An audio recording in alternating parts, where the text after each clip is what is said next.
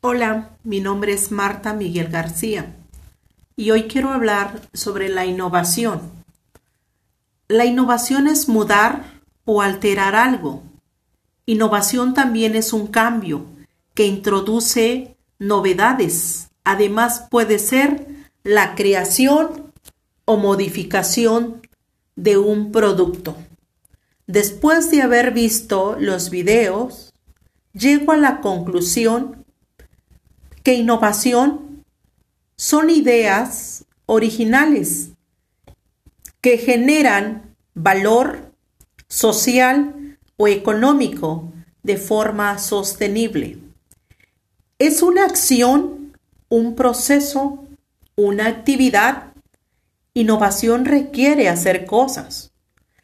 Esa acción requiere un cambio o una modificación que implique diferencias significativas. Por lo tanto, innovación requiere cambio, pero además requiere que sea sostenible en el tiempo. Ahora, ¿en qué consiste la innovación educativa?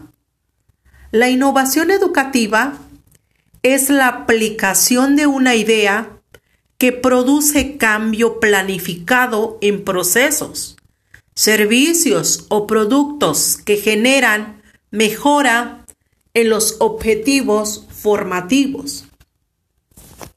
La mejora puede ser reducir el esfuerzo, reducir el coste, aumentar la rapidez en obtener resultados, aumentar la calidad, satisfacer nuevas demandas. Para saber si una experiencia es innovación educativa, se debe tener en cuenta las características que debe tener la innovación educativa. Para ello se debe matizar las definiciones. Por ejemplo, bajo la dimensión eficiencia, característica, podríamos decir que una innovación educativa es una novedad introducida en el proceso formativo que permite mejorar el aprendizaje del alumnado, manteniendo el esfuerzo dedicado antes de aplicar la propia innovación educativa. ¿Cuál es el reto ante innovación educativa en nuestro país? Creo que estamos en un proceso de transformación de la enseñanza y el aprendizaje en el que las escuelas tienen que buscar enfoques originales para transmitir el conocimiento.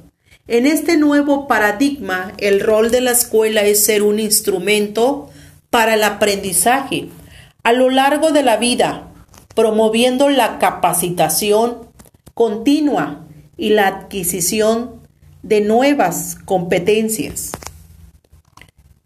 ¿Qué podemos hacer desde nuestro labor docente para innovar en el proceso educativo? El docente innovador no es el que usa más medios tecnológicos, es el que plantea que los instrumentos pueden adecuarse a las necesidades de su docencia, al aprendizaje de sus estudiantes, a las metas de su unidad de aprendizajes. Entonces, el docente no es el simple aplicador de nuevos instrumentos, de nuevas herramientas o de estrategias, sino que propone y crea nuevas formas de vivir la innovación en los diversos escenarios, puesto que es ante todo un agente reflexivo que comprende la innovación educativa como su arma cercana para enfrentar la primera de mil batallas, la reflexión sobre la función social de los aprendizajes. Por consiguiente, el papel que hoy juega el profesor lo lleva a reflexionar sobre cómo transformar el paradigma del saber acumulativo en el que las escuelas se instalaron durante tantas décadas a un esquema en donde lo de menos es la información y lo demás es la interpretación de esa información para aplicarla en la resolución de problemas. Gracias.